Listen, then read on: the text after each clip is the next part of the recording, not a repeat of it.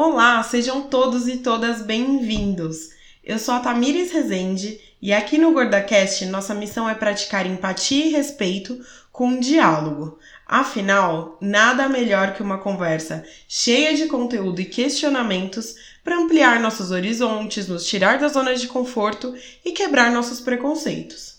No nosso papo de hoje, eu quero te convidar a juntos refletirmos sobre os prejuízos psicológicos e emocionais causados pela pressão estética. Uma pesquisa encomendada pela Clínica Onodera, realizada pela empresa especializada em pesquisas do universo feminino Sophia Minds, investigou o nível de satisfação das mulheres com relação ao próprio corpo. Os dados coletados nos dão bastante pano para manga nesse papo.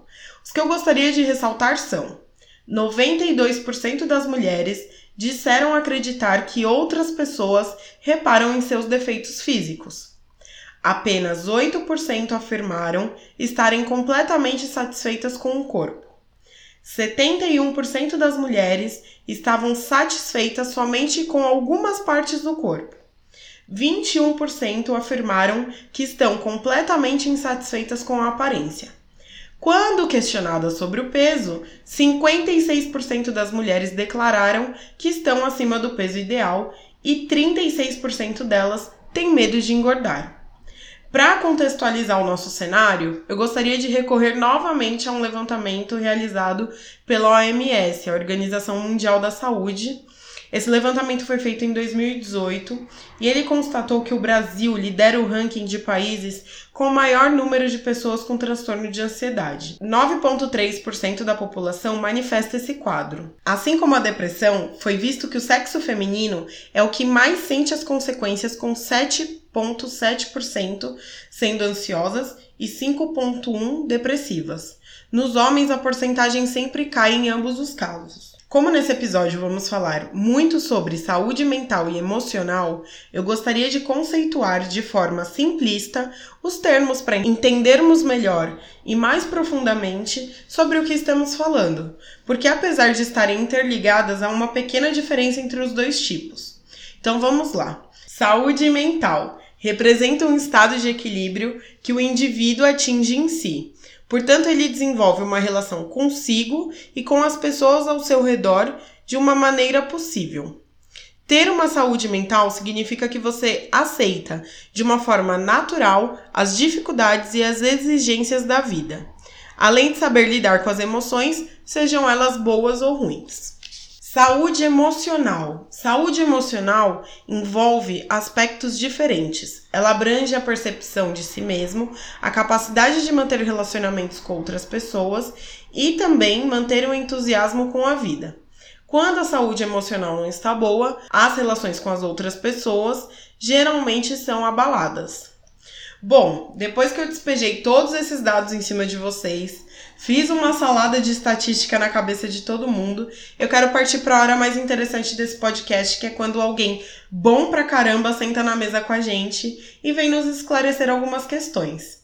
Quem está comigo hoje aqui é a Laís Oliveira, ela é psicóloga e fundadora do projeto Psicoplus, que é um projeto de apoio online que trabalha a autoestima das mulheres. Laís, Seja muito bem-vinda. Obrigada por aceitar nosso convite, por estar aqui no GordaCast e esclarecer todas as nossas dúvidas e caraminholas que passam na nossa cabeça. E eu gostaria que você começasse se apresentando, contando um pouco sobre você e sobre o Psicoplus.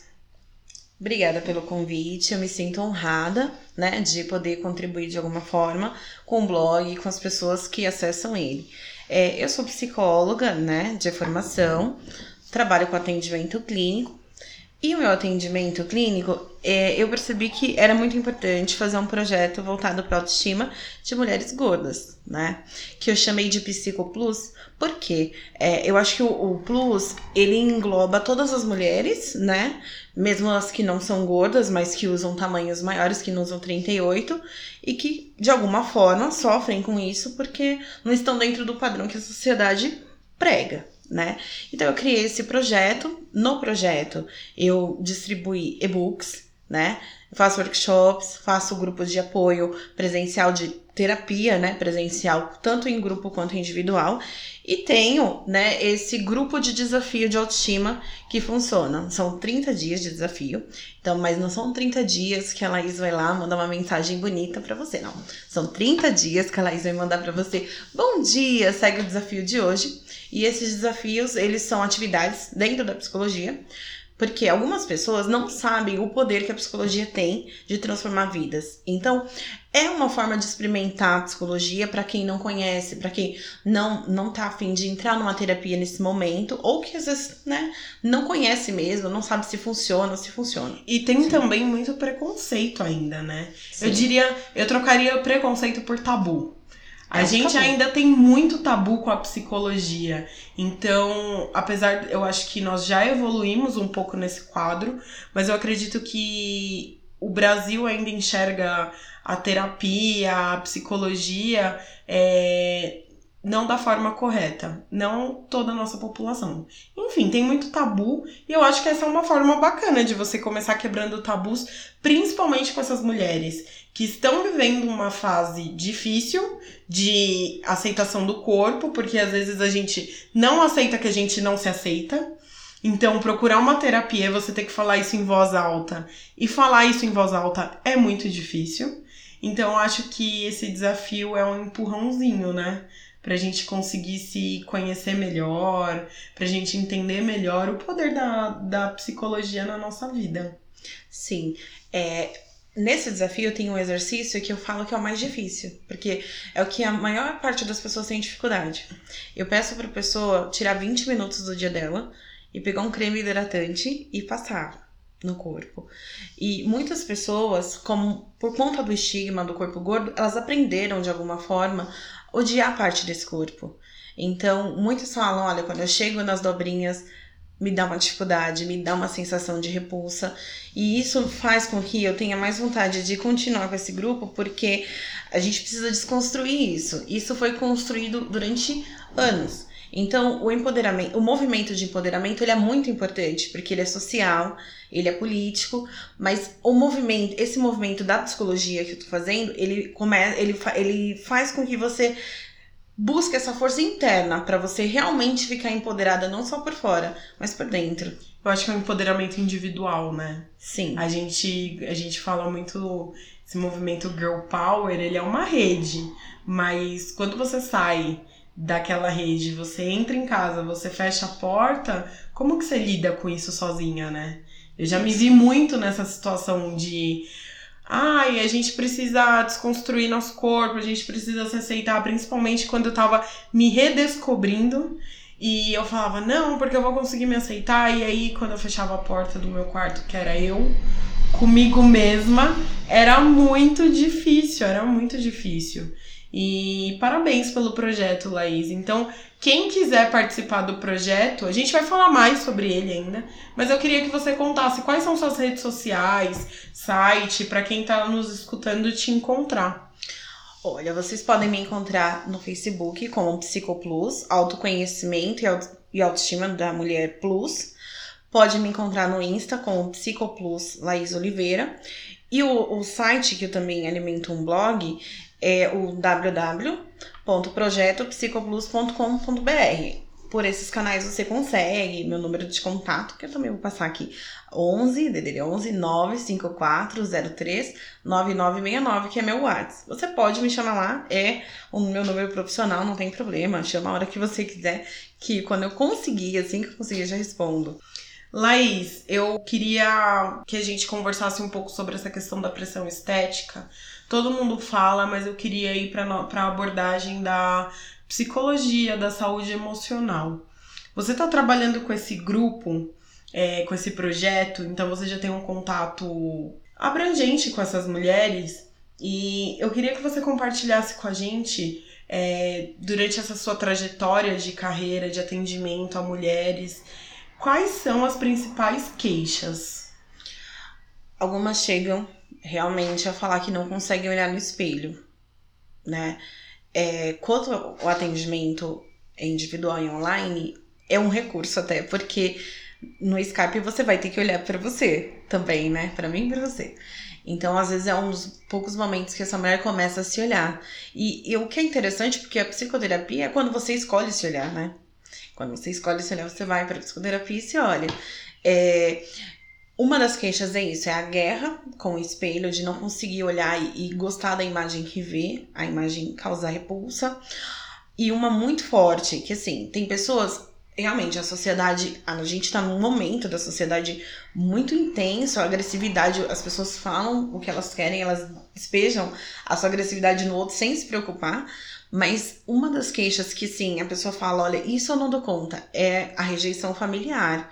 Quando a família emite comentários gordofóbicos e tudo mais. Então, às vezes, eu preciso trabalhar, quando a pessoa está em terapia, uma psicoeducação com essa família de como que ela vai tratar isso, porque é, às vezes a, a preocupação da, da família é com a questão da saúde, teoricamente, a saúde física, o colesterol. Mas aí eu mostro para eles que você constranger uma pessoa, você não tá preocupado com a saúde dele integral, que tem, envolve a saúde emocional e mental. Porque é, o bullying, eu falo que o bullying ele faz tão mal quanto o colesterol. Porque ele causa em algumas pessoas isolamento. Esse isolamento pode vir a contribuir que surja uma depressão, um processo de ansiedade, onde pode sim surgir outros transtornos, como uma compulsão alimentar. Porque a pessoa se isola e aí de repente aquela comida é a única companhia que ela tem. Né? Ou não também, porque eu também não gosto de falar que todo obeso ou toda pessoa gorda, que eles usam esses termos, são compulsivas. Não são. Existem outros fatores, né? Mas às vezes esse isolamento, é, a pessoa se sente rejeitada na sociedade e aí se sente rejeitada também na família. E aí como que ela vai olhar no espelho e se sentir querida? É, nós somos seres humanos construídos com vários fatores, né? E aí eu já quero puxar um gancho porque estruturalmente nós mulheres somos ensinadas há décadas a sermos perfeitas em todos os papéis que nós desempenhamos. Então, graças a Deus e as feministas aí, Sim. essa percepção social tá mudando da mulher. Mas você acredita, como psicóloga, que esses altos índices de mulheres afetadas pela pressão estética que a gente falou no começo do podcast, ela tá, é, esses altos índices estão ligados a essa formação estrutural do papel da mulher na sociedade? Sim, contribui bastante, né? Porque a mulher, ela sempre teve que ser bonita, agradável, desejada. Não que o homem não tenha, porque alguns homens também, eles não, eles sofrem internamente e alguns não falam também, porque é um papel do homem ser forte e machão e, e dar conta de tudo. Então a gente não sabe o quanto que é verdade que esses homens não têm depressão, né? Eles procuram menos ajuda, isso é verdade. E às vezes eles procuram porque uma mulher vai lá e fala: amor, vamos terapia. Chegou a hora de procurar ajuda. Chegou a hora. Então, assim, a mulher ela tem um, um papel tão é, importante já natural. Ela tem. É, ela tem uma força interna de cuidar do outro muito grande. E às vezes a gente vê que as mulheres acabam tentando ficar perfeitas por fora, mas às vezes elas estão destruídas por dentro. Porque não existe o perfeito. E se a gente for ver no Brasil, é, esse padrão estético, ele é muito controverso porque nem as mulheres magras estão felizes né? Tem mulheres magras que me procuram. Porque não adianta você ser magra e não, não ter a barriga lisa, que, que algumas falam. Não adianta você ser ter... magra e não ser a Gisele Bündchen, né? É. E até a Gisele Bündchen não fala que gostaria de mudar algumas coisas no corpo. Então eu tô um pouco perdida porque eu não sei mais qual é o padrão, né? Porque qual é o padrão, gente? Não tem padrão. Mas é muito difícil a gente enxergar que não tem padrão. É, eu vejo muito que no Brasil, para você ser bonita, você tem que ser artificial. Então, no, no, o natural, a, o sua beleza, seu corpo natural não, não é aceito. Você precisa colocar um silicone, você precisa colocar alguma coisa, você precisa ter um corpo X, você precisa colocar hidrogel. Nunca Você tá precisa bom. malhar o bumbum. É, que as brasileiras já, teoricamente, têm, né? Em grande maioria, não todas, porque também nosso país é muito. É uma, há uma mistura de raças que lá fora é visto como bonito. A gente ainda importa o rosto europeu e o corpo tropical. E não existe ninguém que nasce assim. Quais são os prejuízos mentais e emocionais para essa mulher que vive a vida inteira em busca de um padrão estético? Ela vive oprimida por, essa, por esses padrões. Eu vou te dar um exemplo. Eu tenho 26 anos E eu virei essa chave há pouco tempo, há cinco anos talvez, ou menos. Então, a maior parte da minha vida eu cresci aprendendo que eu era errada, odiando o meu corpo, odiando, me odiando. Então, qual que é o prejuízo para quem cresce e vai se formando dessa forma? O Freud ele traz um conceito pra gente muito importante, que nós nascemos, né? E aí a gente precisa se sentir desejado pelos nossos pais, porque aí a gente vai se sentir desejado pelo mundo. E às vezes essa transição de se sentir desejado, o bebê não se sente. Então, no fundo, essa tentativa de atender um padrão é querer ser desejada pelo outro. E aí eu não falo só de desejo sexual, né? É um é ser querido pelo outro, é ser bem visto pelo outro, né? Admirado, né? né? E muita, o sonho de muita mulher é chegar num lugar e parar o trânsito. E aí, como que ela vai fazer isso? Né? Então, cria-se uma expectativa. E aí, essa, essa estrutura emocional, se ela não estiver adequada, se ela não tiver, ela, ela estiver fragilizada, ela vai acreditar que ela precisa agradar todo mundo e aí ela não vai conseguir agradar ninguém, inclusive ela. Então o prejuízo é, eu não sou desejada, mas eu preciso mobilizar tudo para ser desejado pelo outro e às vezes eu me perco.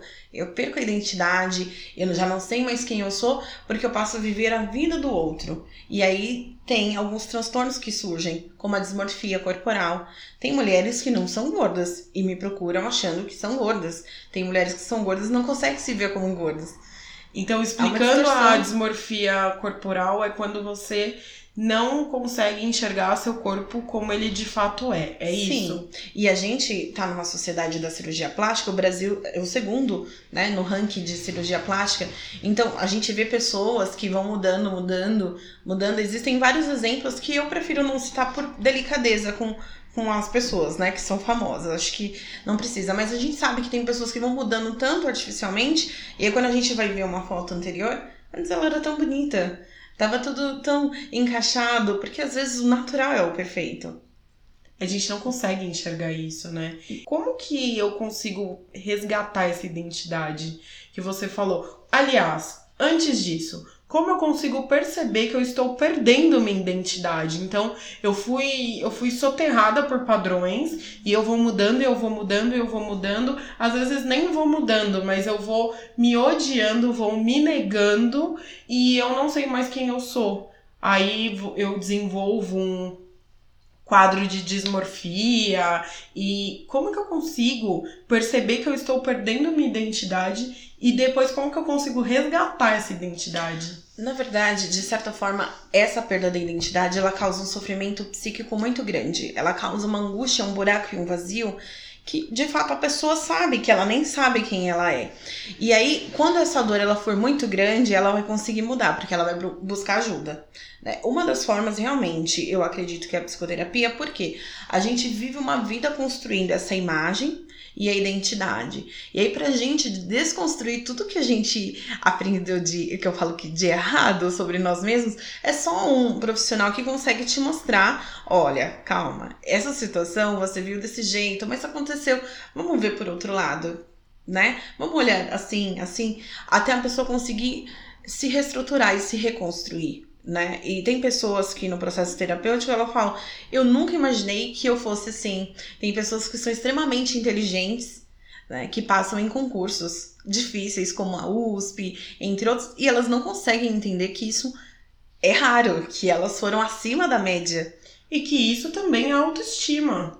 Isso compõe sua autoestima. Eu, no último podcast, eu falei sobre essa questão de o que é autoestima. Eu perguntei para nossa convidada, foi a Larissa Siriani, que ela é escritora, e eu perguntei para ela o que é autoestima para você.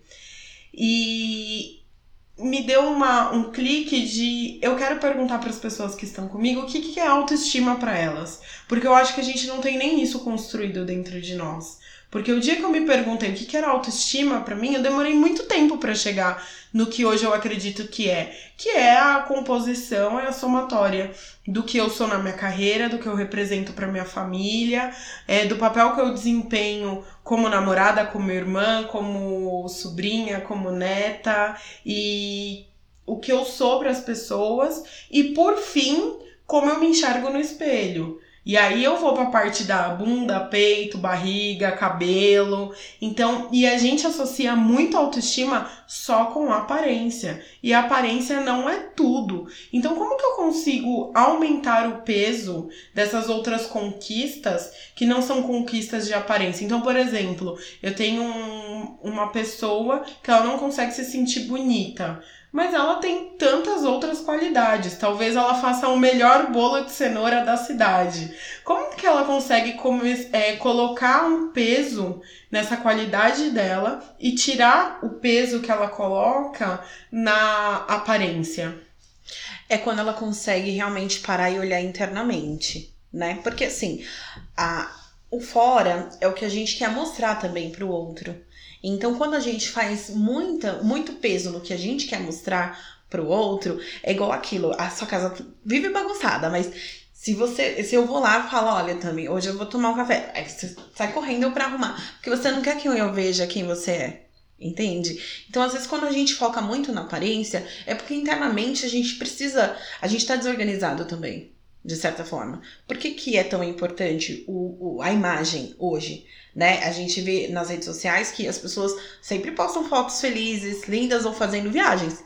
Ninguém posta de verdade como elas estão, cabelo bagunçado, sem maquiagem ou sem filtro. Por quê? Nem os gente... boletos não pagos. Ah, verdade. A noite não dormida, com alguma preocupação. É... Quais são os sinais de que algo não vai bem? Como eu posso identificar isso no outro? como eu posso identificar isso em mim mesmo? Os sinais, assim, os primeiros sinais eu queria saber. Porque eu acho que às vezes a gente identifica os sinais quando a gente já tá lá no fundo do poço. Então, como que eu posso identificar os sinais iniciais de que, epa, algo na, minha saúde emocional não vai bem? É, normalmente a pessoa ela tenta dar sinais de alguma forma. Então, aquele amigo às vezes que faz. Existem aquele amigo, né? Tem aquele amigo que faz muita piada, mas vai dormir chorando. Mas de alguma forma, ele, nas piadas dele, as piadas dele são daquele, daquele teor mais sarcástico, mais pesado, é, ou alguma demonstração de mudança de humor. A gente vê que às vezes a pessoa tá um pouco quieta ou não quer fazer as mesmas coisas. É um sinal de que não tá bem. Ou quando a pessoa ela não tá com energia para tocar sua carreira, tocar seu, os papéis que ela já tem né? E ela vai dando sinais, o descuido também da aparência, no sentido de cuidar do pessoal. Então, por exemplo, eu tô vendo que você é uma pessoa que gosta de usar maquiagem, eu também.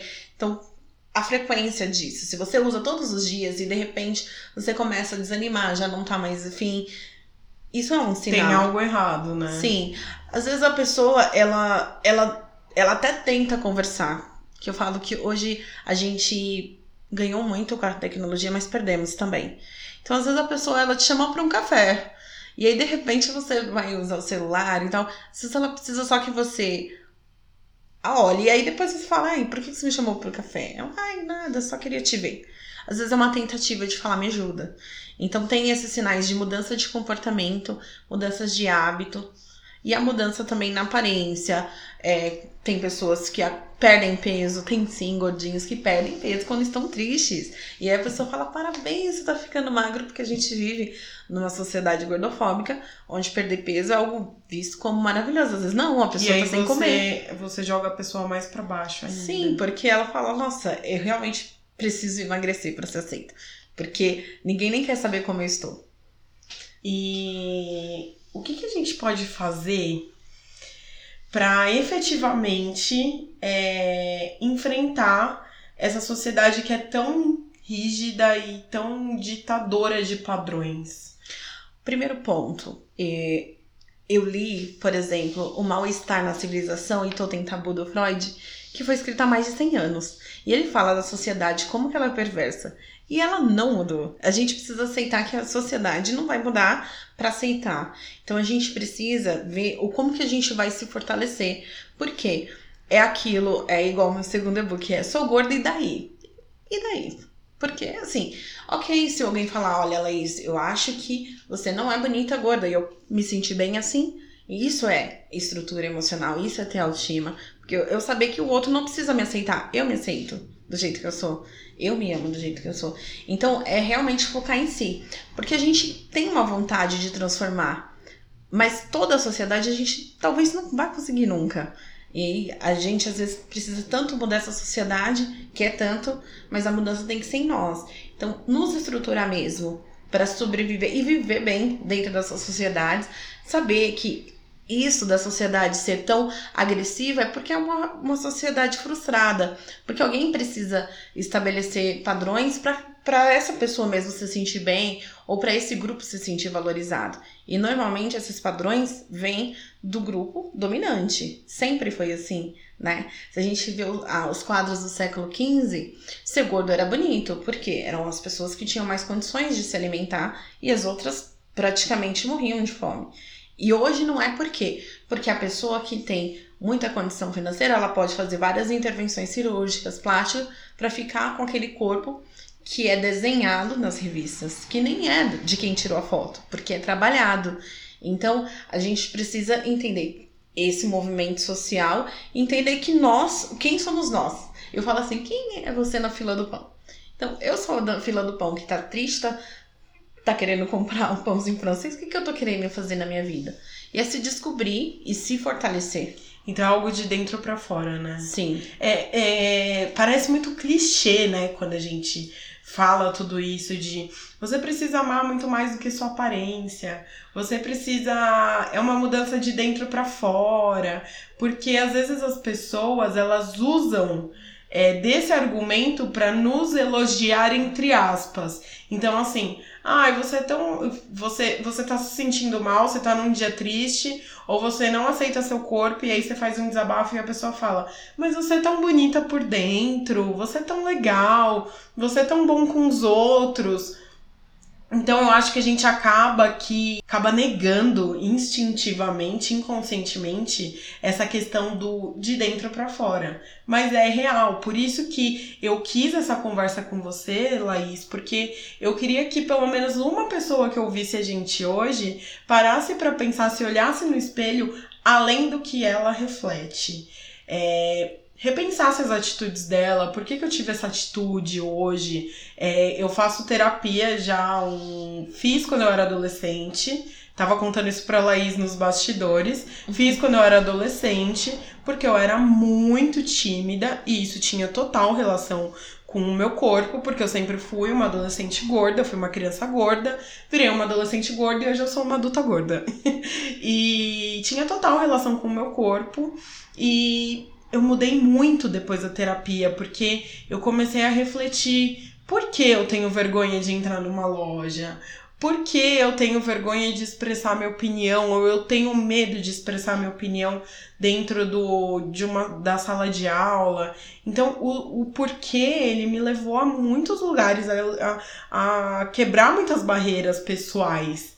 E, mas eu precisei da ajuda de um profissional. E tá tudo bem a gente precisar da ajuda de um profissional. Tá tudo bem, não, tá tudo ótimo, né? Porque o profissional, ele tá ali, a Laís, psicóloga, ou a Gislene, minha psicóloga, elas estão aí para fazer exatamente isso. De uma forma profissional, abrir nossa cabeça e falar o que tá errado, vamos refletir a, a psicologia ela não traz é, fórmula mágica, né, Laís? Eu acho que isso é algo que você, você percebe isso dentro do consultório, que a pessoa ela vem te procurar esperando que você vai entregar para ela a fórmula mágica. Sim, e assim, é, no grupo de desafios tem muito disso, né? Porque alguns desafios no começo, eles são para voltar pro autoconhecimento. Aí vai fazendo sentido ao longo do tempo. Mas a pessoa pensa que logo no primeiro dia ela vai se sentir maravilhinda, uhum. né? E a psicologia ajuda a quebrar esse conceito da beleza, do padrão, né? Porque por que, que uma pessoa gorda não pode ser bonita, gente? Que isso? É, ou por que, que uma pessoa magra não pode ser bonita? Porque tem mulheres também que são magras e não se acham bonitas. Por que, que as pessoas. Que, que beleza é essa que a gente tá?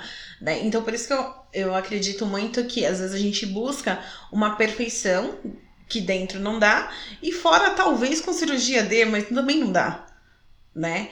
E, e aí a gente vai muito trabalhando nessa linha, mas é um processo. Como foi um processo é, você criar essa imagem de, né, você que tá ouvindo, ah, eu, eu não sou bonita, nunca fui, então você criou isso, você criou essa, a sua autoimagem desse jeito Aí a psicologia vai fazer um processo de você olhar para ver se é isso mesmo e de repente reconstruir. De repente você vai olhar e vai falar: "Olha, eu sou maravilhosa, sou linda, sempre fui, como eu nunca vivi isso?"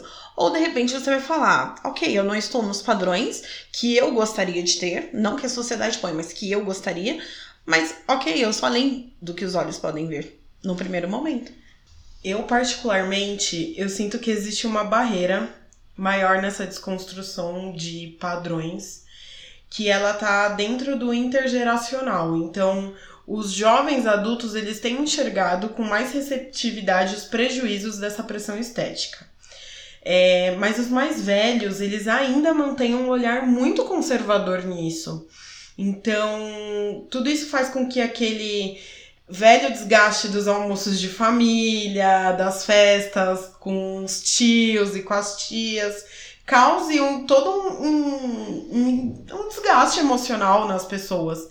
Você acha que realmente existe isso? Que, que nós, as pessoas mais novas, os jovens adultos, estão mais abertos a desconstruir esses padrões e aí a gente precisa se preparar para lidar com o conservadorismo do meu tio, do meu avô, que olha para mim e fala assim: "Você tem que emagrecer". E ele não entende que minha saúde tá bem e eu tô feliz desse jeito. Olha, eu não sei se os jovens realmente estão abertos, porque a gente está vendo um movimento né, social hoje meio intenso de jovens conservadores também. Mas assim, é, sim, a gente precisa sim se, se planejar, se estruturar psicologicamente para entender que o tio ele tem uma outra cabeça, uma outra visão e que tudo bem se ele achar que você precisa emagrecer e você não ir correndo fazer uma dieta louca que te põe em risco, né? Então é, é assim, é meio que criar uma imunidade a isso. É, é isso que a gente busca, estruturar a pessoa para ter essa resistência. É como eu comentei, às vezes a gente vê uma matéria de body positive falando de saúde e tudo mais, mas não falando para as pessoas emagrecerem, as pessoas atacam muito. Então é dar conta de ler aquilo e não se afetar, entender que aquilo é a neurose daquela pessoa que está escrevendo. Não é aquilo é não é seu, né? Aquilo não é seu. Porque as famílias, elas têm. É, existe um, um conceito na psicologia que é projeção. Então é assim: tem coisas que eu não consegui resolver na minha vida, mas eu quero resolver na vida da minha sobrinha. Porque assim, eu não consegui ser o adolescente atlético que pegava as menininhas e tudo mais, mas eu quero que ela seja uma modelo de passarela da Chanel, porque eu quero. Porque eu não consegui, ela precisa conseguir. Então existe isso e é muito inconsciente. A pessoa, obviamente, ela não planeja isso, mas ela faz. Então, gente, é hashtag faça terapia, indica pra família também. Esse tio, tio, olha, vai fazer uma terapia. E como lidar com isso? Como lidar com, essa, com esse. Porque às vezes a gente é pego de desprevenido. Dentro da minha família, eu sempre tive muita aceitação, muito acolhimento. E mas eu conheço, eu já vi em outras famílias exemplos de pessoas que do nada, no meio do almoço, a pessoa fala assim: "Você vai comer de novo?" Nossa, você não acha que você tá muito gordo para isso?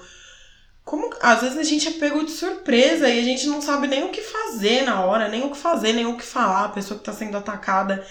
É, como que a gente pode racionalizar isso para não somatizar e afetar nossa saúde é, emocional? Primeiro, entender que aquela pessoa está incomodada, muito provavelmente porque ela gostaria de repetir aquele prato e não se preocupar com o peso dela, né? Então, ela, o que, que acontece? Qual é a utilização maior do corpo gordo?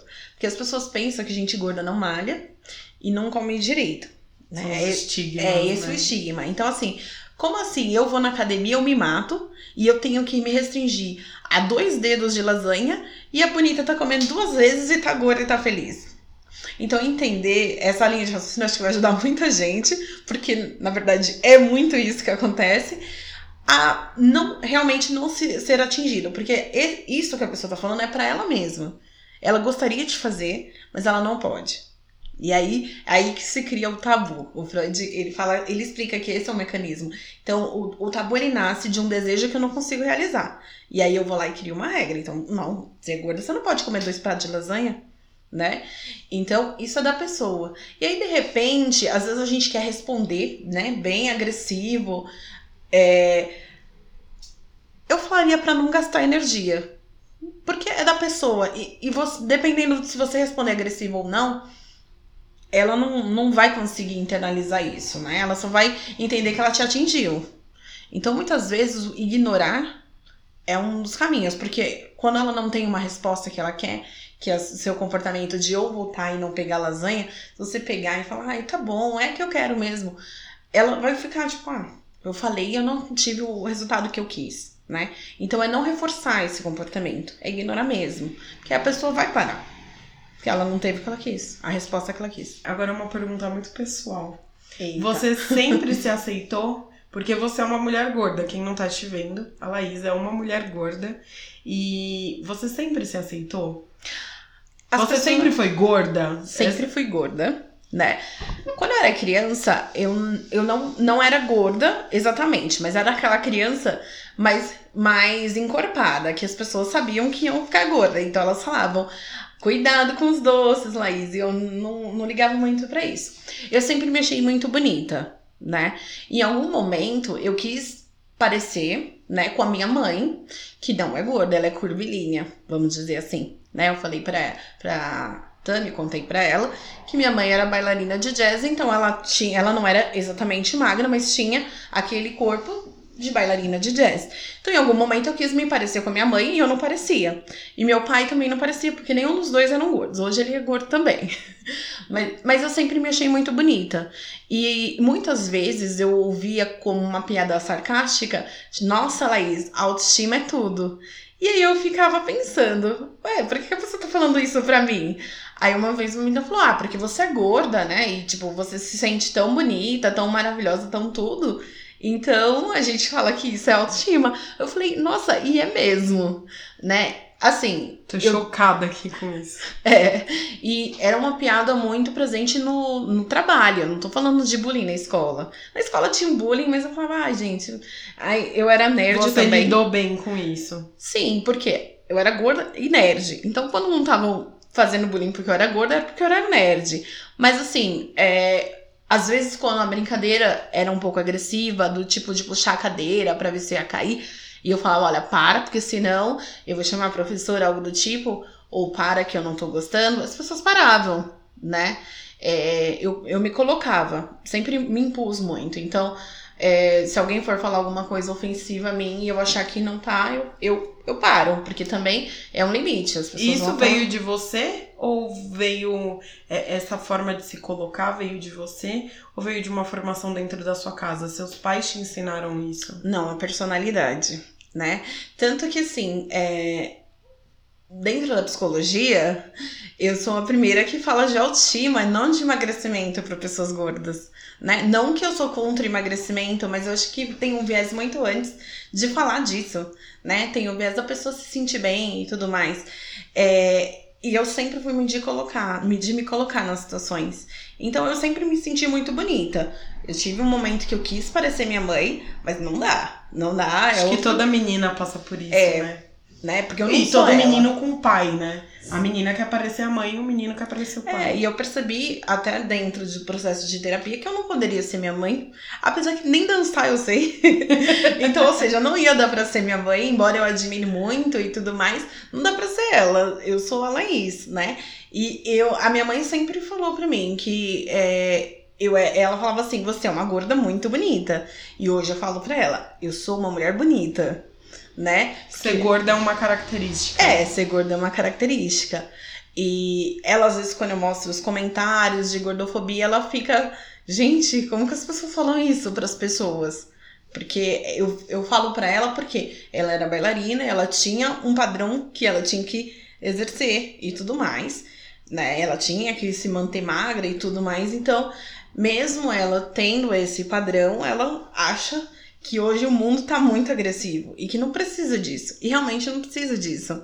A gente não precisa ir no, no post do coleguinha e comentar coisas agressivas, né? A gente precisa guardar, às vezes, a nossa raiva e descarregar em outro, outro lugar, né? Que é nosso. Quando você diz que você é a primeira psicóloga a falar de autoestima, eu acho que é muito importante a gente falar que falar de autoestima antes de emagrecimento, que nem sempre o emagrecimento ele resgata a sua autoestima.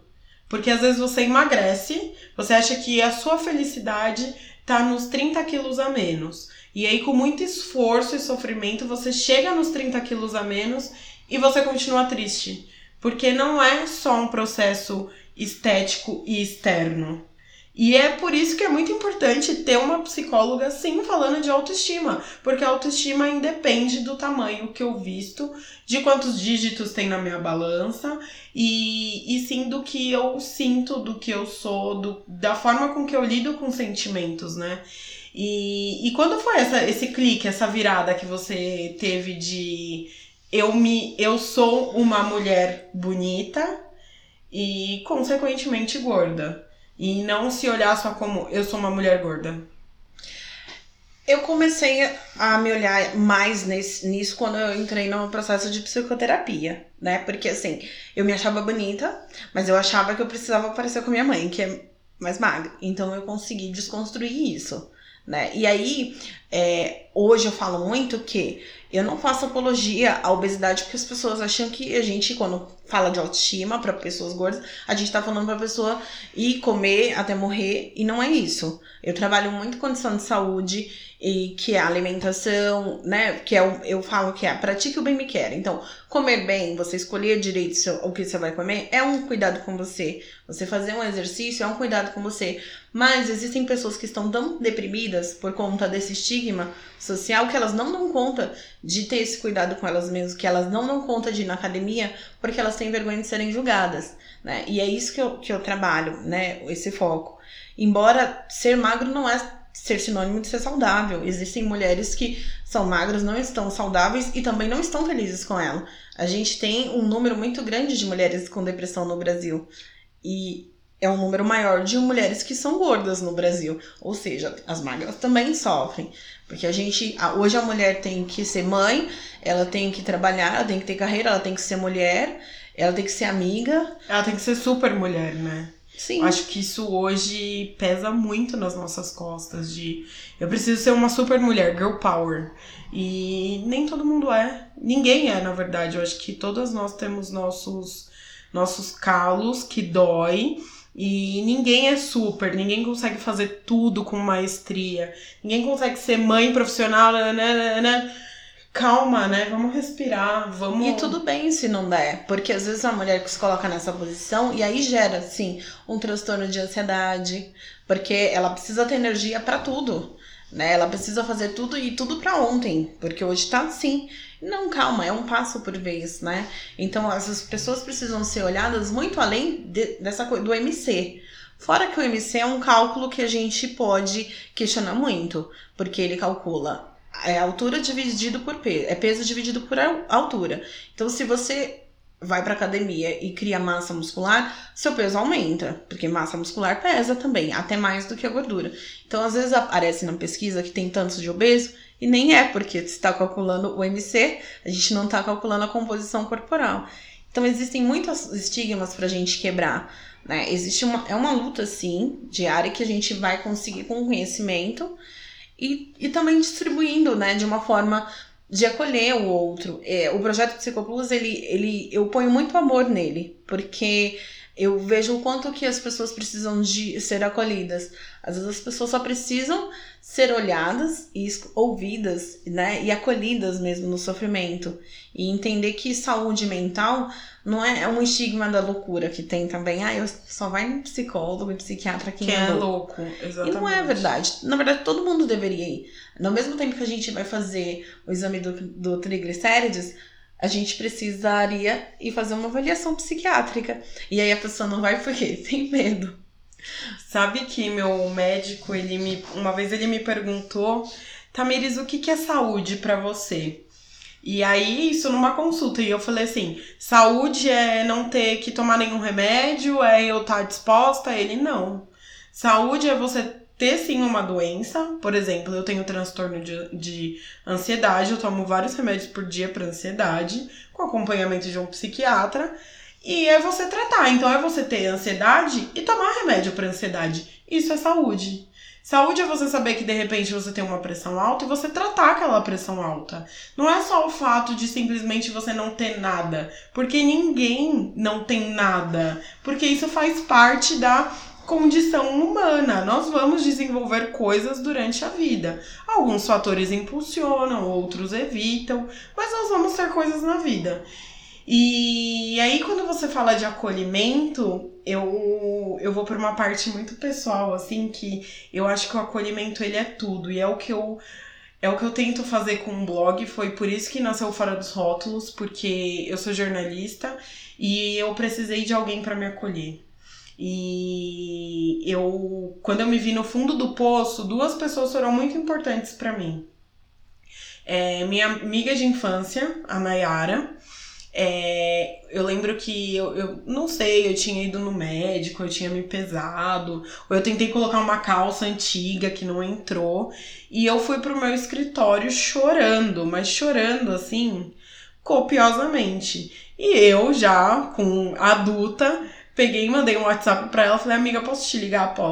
Pode. Quando, eu, quando ela atendeu, eu não conseguia falar, eu soluçava. Ela falou: O que, que tá acontecendo? Você tá morrendo? O que tá acontecendo? E aí eu desabafei. Acho que eu nunca tinha desabafado daquele jeito com ninguém. E aí ela começou a falar: Calma, é, tudo na vida a gente pode buscar uma mudança. Mas eu te conheço desde criança e eu não acho que você é uma mulher que não se aceita. Eu acho que você tem medo do julgamento dos outros mas você gosta do que você é. Porque você nunca deixou de usar uma roupa que tava na moda, você nunca deixou de ir pra, pra praia e usou biquíni. Eu nunca te vi nem de maiô. Você sempre usou biquíni. Como que você não aceita seu corpo? Como você tem toda essa repulsa pelo seu corpo? Então ela foi uma das conversas que me acolheu e me fez pensar muito sobre essa minha questão do, da aceitação. E a segunda pessoa foi meu namorado. Porque um dia a gente tava indo pro cinema e eu fui me, me trocar e eu colocava roupa, tirava roupa, colocava roupa, tirava roupa. E eu sentei na cama, eu muito irritada, absurdamente irritada. E eu comecei a chorar. E eu falei: eu não quero mais ir no cinema, eu não quero mais ir em lugar nenhum, nem pijama eu queria colocar. E para ele aquilo era tipo, meu Deus, o que, que tá acontecendo com essa mulher? Porque ele é magro, então ele nunca soube o que, que é não entrar numa roupa.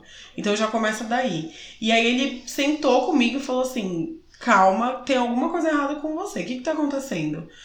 E aí eu falei, ai, porque nada me serve, e desesperada, ele falou: você tem duas opções na sua vida. Ou você aceita que você é gorda, ou você busca uma alternativa pra virar magra. Qual que você quer? E aí eu fiquei de putz, eu não quero, eu, eu acho que eu quero continuar do jeito que eu tô, eu só quero me amar do jeito que eu tô, eu quero conseguir me olhar com afeto, com carinho. E aí foi o dia que juntou tudo que meus pais falavam, falavam para mim a vida inteira, porque meus pais sempre me acolheram, meus pais nunca me julgaram por ser gorda, eles sempre de fato se preocuparam com a minha saúde, meus pais sempre me fizeram ir ao médico, é, anualmente para fazer exame. Sempre pegaram no meu pé para ir para academia, mas nunca me falaram para emagrecer. Então eles sempre me apoiaram. Teve esse papo com a minha amiga e logo em seguida esse papo com meu namorado. E aí eu virei a chave, eu falei: "Chega, chega porque essa pressão, ela tá me fazendo mal. Essa pressão tá me jogando pro fundo do poço". Então eu precisei de um espaço de acolhimento que infelizmente não é todo mundo que tem. Eu sei quão privilegiada eu sou de ter ao meu lado uma amiga que me acompanha desde que a gente tem 4 anos de idade, de ter um namorado que é super parceiro e de ter uma família que me acolhe e não me julga. Mas essa não é a, a realidade de todo mundo. E como quem não tem isso, Laís, pode buscar esse espaço de acolhimento? Onde eu posso buscar esse espaço de acolhimento? Gente, vai parecer merchan, mas a hashtag faça terapia.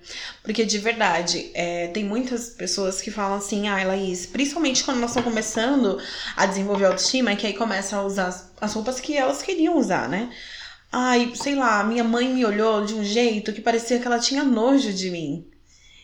Que triste. Né? E às vezes a pessoa, ela mostra a roupa na terapia porque ela precisa que eu olhe para ela e fale: "Nossa, essa roupa ficou maravilhosa em você". Né? E não é mentira, porque normalmente, gente, eu não conheço ninguém mais estiloso do que essas mulheres gordas quando elas começam a olhar para ela e se gostarem. Porque elas mesmas vão lá e fazem as roupas, porque às vezes a gente não encontra com tanta facilidade uma roupa descolada. Então, tem pacientes que vão lá e customizam as roupas, né? Eu não tenho essa habilidade. Então, eu tenho um amigo, designer de moda, né? Que eu falo, você usa e abusa. Me ajuda. eu queria sim essa roupa. Dá para mandar a costureira fazer para mim? Aí ele vai lá e, e faz, né? Lindo. É, mas assim, é muito isso. Às vezes a gente não encontra esse acolhimento num lugar seguro que seria a família e os amigos. Ou às vezes os amigos até falam só, ai, ah, vai emagrecer.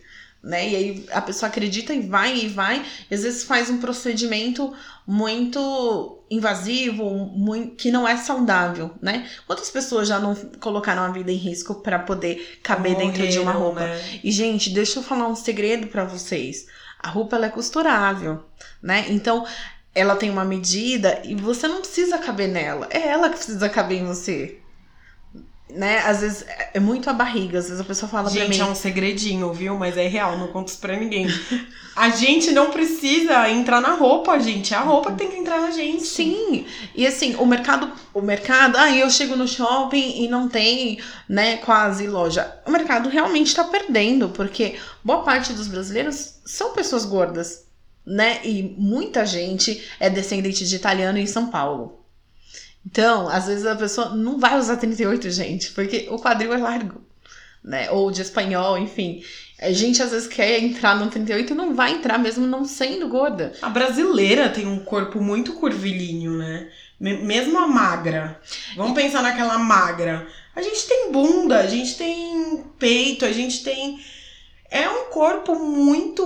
Os, os, biotipos da brasileira ele é muito diversificado. Como a gente estabelece um padrão? Não tem um padrão. Não tem. É igual, por exemplo, eu sou baixinha, a Tami tá me vendo, eu sou baixinha. Às vezes eu vou numa loja plus size e a, a roupa é para uma mulher mais alta, porque aqui no Brasil não tem aquele petit igual na Europa, né? Petit plus. Eu queria tanto um petit plus, gente. Seria aqui no ótimo, Brasil. Né? Fica não ia fazer nenhuma barra. Então, eu sempre tenho que fazer barra. As camisas eu sempre tenho porque eu sou baixinha. Mas é isso, é você entender que a roupa ela é ajustável e muito mais fácil do que o seu corpo. E muito mais saudável. E quando você ajusta, ela fica muito mais bonita, né? É, porque você desenha no seu corpo. Pensar que a gente usa modelos coreanas pro Brasil. Porque é mais é barato. absurdo isso. E, e, o corpo é muito diferente, gente. É muito, muito. Eu conheço muitas mulheres que usavam 38 há anos e não engordaram, não aconteceu nada, mas elas não entram mais no 38. Então, para você ver que esse número de, de roupa, às vezes a gente põe tanto na cabeça e ele nem é real, porque não tem um padrão também no Brasil. Então, é isso. E uma coisa que eu falo, outro segredo é às vezes as mulheres falam, ah, eu odeio minha barriga. Mas você já pensou que a sua barriga é você? Seu corpo é você, gente. É verdade. Não dá para você falar, eu me amo e odeio meu corpo. Então, é, o quanto que o estigma impacta na, na saúde, porque eu começo a me odiar mesmo, porque o meu corpo sou eu. Demos uma pequena pausa nesse papo com a Laís para ouvir o relato da Bárbara, uma mulher de 24 anos que tem encontrado na religião e na terapia formas de se desconstruir. Abra os ouvidos porque a sua história pode ter muito a ver com a dela. Conta um pouco mais pra gente, Bárbara. Sou a Bárbara, de Campos Pereira Jorge, tenho 24 anos, sou professora é, numa escola de São Paulo, particular. É, trabalho com crianças pequenas, amo o que faço muito. Esse meu processo de autodescoberta começou, assim, na verdade, eu passei a adolescência inteira, a vida inteira, uma família que vem de um histórico muito grande de problemas com peso. E te crescer ouvindo que mulher bonita é mulher magra, que eu não ia conseguir marido se eu não emagrecesse, que eu não ia ser feliz se eu não emagrecesse, enfim. Aí isso era uma pressão muito grande para mim. Aos 19 anos eu entrei na universidade e ao, a entrar na universidade eu comecei a, rever várias coisas, né? Então antes eu fazia muito exercício, eu dançava profissionalmente e aos 19 eu parei, eu enfim foquei em outras coisas da minha vida e, e isso acabou me libertando de, em vários aspectos da pressão que eu sofria dos meus pais. acabou que eu tomou outro lugar na minha vida. Com essa ressignificação, eu comecei a engordar. E aí eu ganhei, nos últimos seis anos que eu tô na universidade, né? Que eu tô finalizando agora. Eu ganhei 40 quilos, 30, 40 quilos mais ou menos. Enquanto eu engordava, eu comecei a perceber, e na verdade foi, num, foi o momento que eu entrei na análise, foi quando eu, perce... eu tava fazendo nutricionista, que eu já tinha ganhado os 15 quilos, e aí eu fui fazer nutricionista. E na nutricionista eu percebi que a questão não era meu peso, a questão era como eu me via. E que não adiantava eu tentar emagrecer, porque independente do peso que eu tinha, eu me via feia, eu me via gorda, que eu achava na época que era um problema. Eu me via como alguém que não valecia o amor das pessoas. E então eu decido fazer terapia por conta disso. No ano seguinte, eu saio da casa dos meus pais, o que intensifica esse processo de ruptura que eu já estava com eles, de, de constituição. É, o que isso significa? Eu fui percebendo que meus pais tinham uma presença muito forte sobre mim na minha constituição. Então, de repente, eu percebi que eu não me reconhecia mais quanto pessoa, eu não me reconhecia mais como mulher. Eu nunca me reconheci como mulher. Eu me via sempre na imagem dos outros sobre mim. E, e aí isso fazia com que eu, eu tinha. Até hoje eu tenho na histeria, coceira, dermatite histérica, dermatite nervosa. E na época eu tinha uma, eu tava com uma dermatite nervosa muito intensa, muito séria, eu enfim, entrei em depressão. E através disso eu fui percebendo que eu não via meu corpo, eu não me via, eu não me reconhecia. Então eu comecei um processo de autodescoberta muito, muito forte. E a terapia era muito necessária, né? Porque eu lembro eu fazia duas a três vezes por semana. É, porque eu fazia análise, né? E, e, na linha de análise que eu, que eu, que, eu frequentava, você fazia várias vezes por semana e era muito intenso, eu saía de lá destruída diversas vezes. É, Para somar nessa época, eu tive um, um um problema, doença no pé que chama fascite plantar, que muitos médicos indicaram como uma questão de peso, que na verdade não, era falta de exercício, sim, porque precisa, enfim, para fortalecer a perna, mas não tinha ligação direta com peso. Então, foi, foi muito intenso. Esse momento de autodescoberta, ele passou por, inclusive, achar roupas que servissem bem em mim, é, encontrar modelos e, e começar a, a, descobrir mais da cultura da cultura gorda, da cultura das mulheres da, das mulheres plus size e enfim, achar lojas legais. Foi a primeira vez que eu fui na Pop Plus Size, eu acho, que é o nome da feira. E foi muito, muito, nossa, intenso para mim esse processo. E era muito legal, como na análise eu sempre trazia tudo isso, né? Trazia esse, esses processos descobertos, esse processo de reconhecimento do meu corpo, como eu ainda faço hoje. E aí, no comecinho de 2017, pra, eu brinco para me tirar de vez da depressão e me, me ajudar, eu começo a frequentar também o terreiro e, enfim.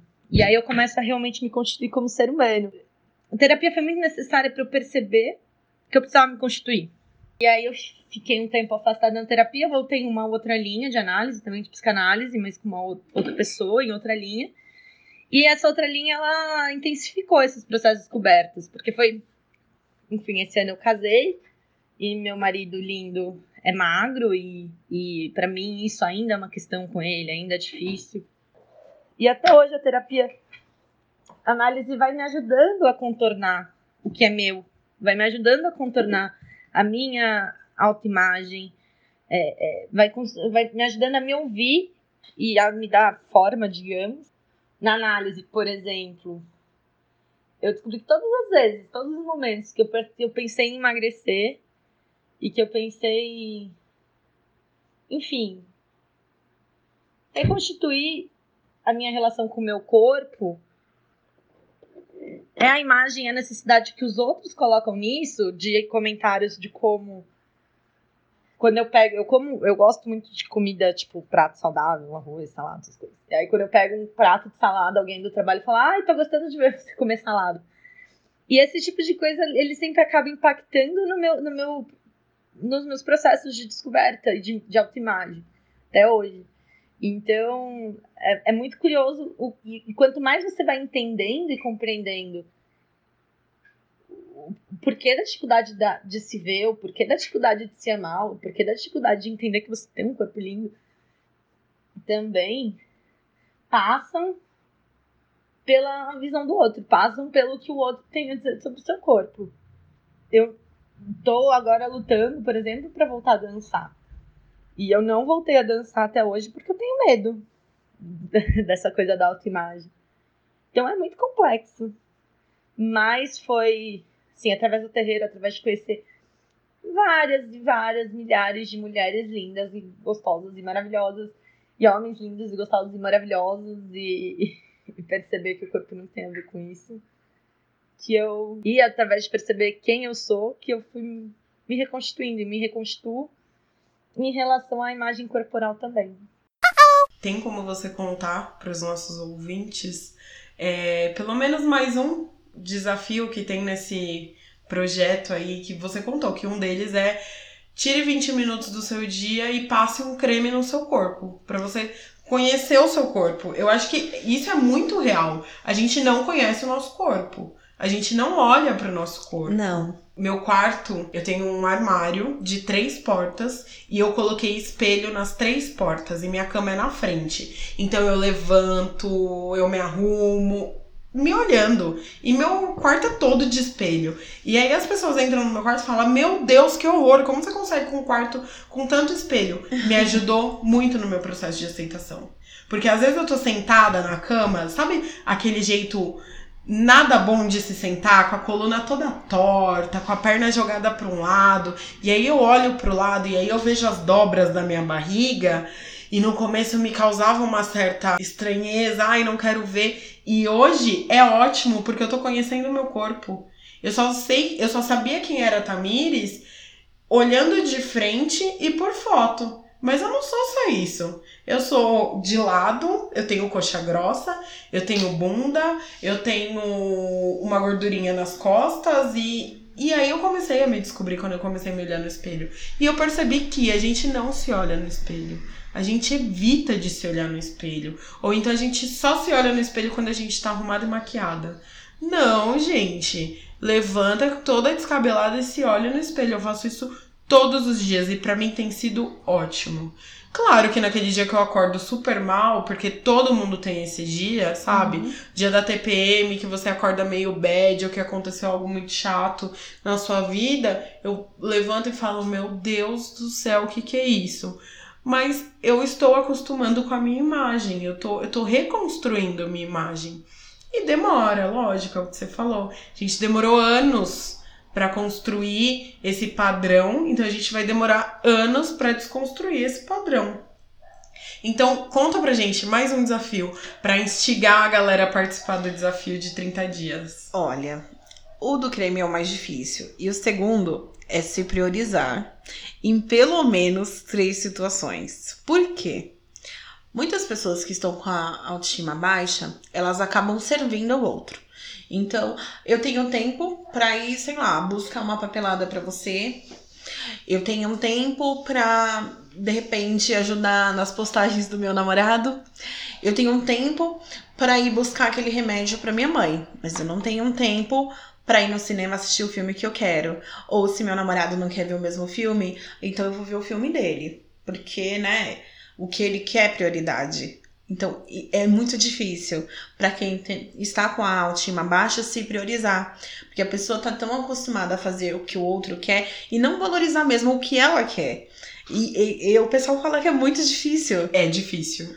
E eu falo pra, em três situações, ainda fico perguntando quais foram, como que foi. E realmente, às vezes a pessoa falou, mas eu falei gaguejando, mas tá tudo bem. É mas um você começo. Falou, né? Mas você falou. E as pessoas que elas estão com autoestima abalada, é muito mais fácil entrar num relacionamento abusivo. Em qualquer relacionamento abusivo, eu não falo só de relacionamento afetivo. Qualquer outro relacionamento pode ser familiar, enfim. É mais fácil a gente cair nessa quando a gente tá com a nossa autoestima abalada, porque a gente serve mais o outro?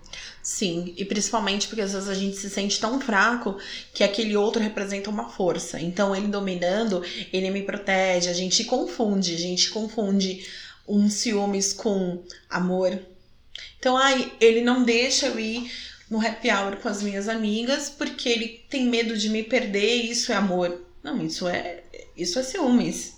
É ciúmes e grave, porque é uma proibição também, né? Ou, ai, ah, ele não quer que eu vá pra faculdade, já, já tive caso assim, no, no processo clínico, porque ele tem medo que eu mude minha cabeça e saia da vida dele, isso amor.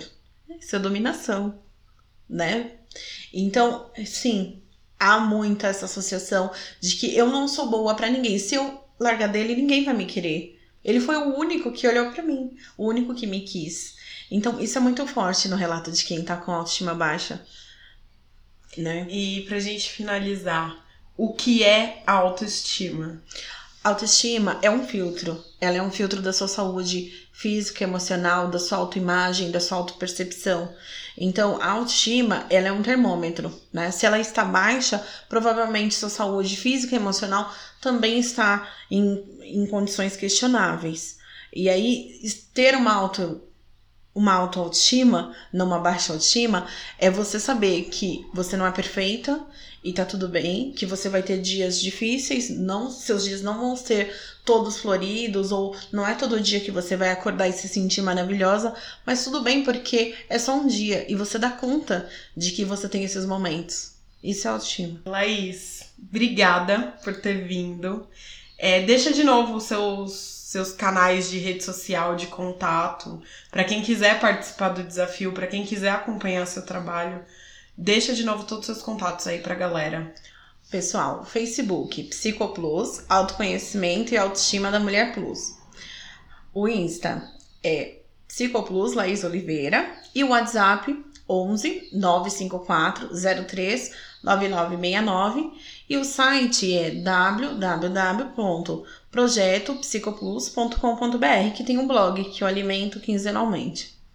Bacana, Laís, obrigada. Eu acho que renderia um papo muito, muito maior. Quem sabe a gente pode se encontrar aqui de novo. Claro. E quem tiver aí do outro lado nos ouvindo, do outro lado do fone de ouvido, e tiver alguma dúvida, alguma sugestão de tema, quer contar sua história pra gente, quer desabafar com a gente, o e-mail de contato é contato dos rótulos.com.br.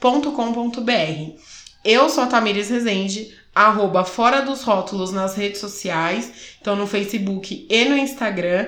Então me segue lá que semanalmente o GordaCast traz alguém bem bacana pra gente bater um papo e se desconstruir. Então até a próxima. Beijo e até terça-feira que vem.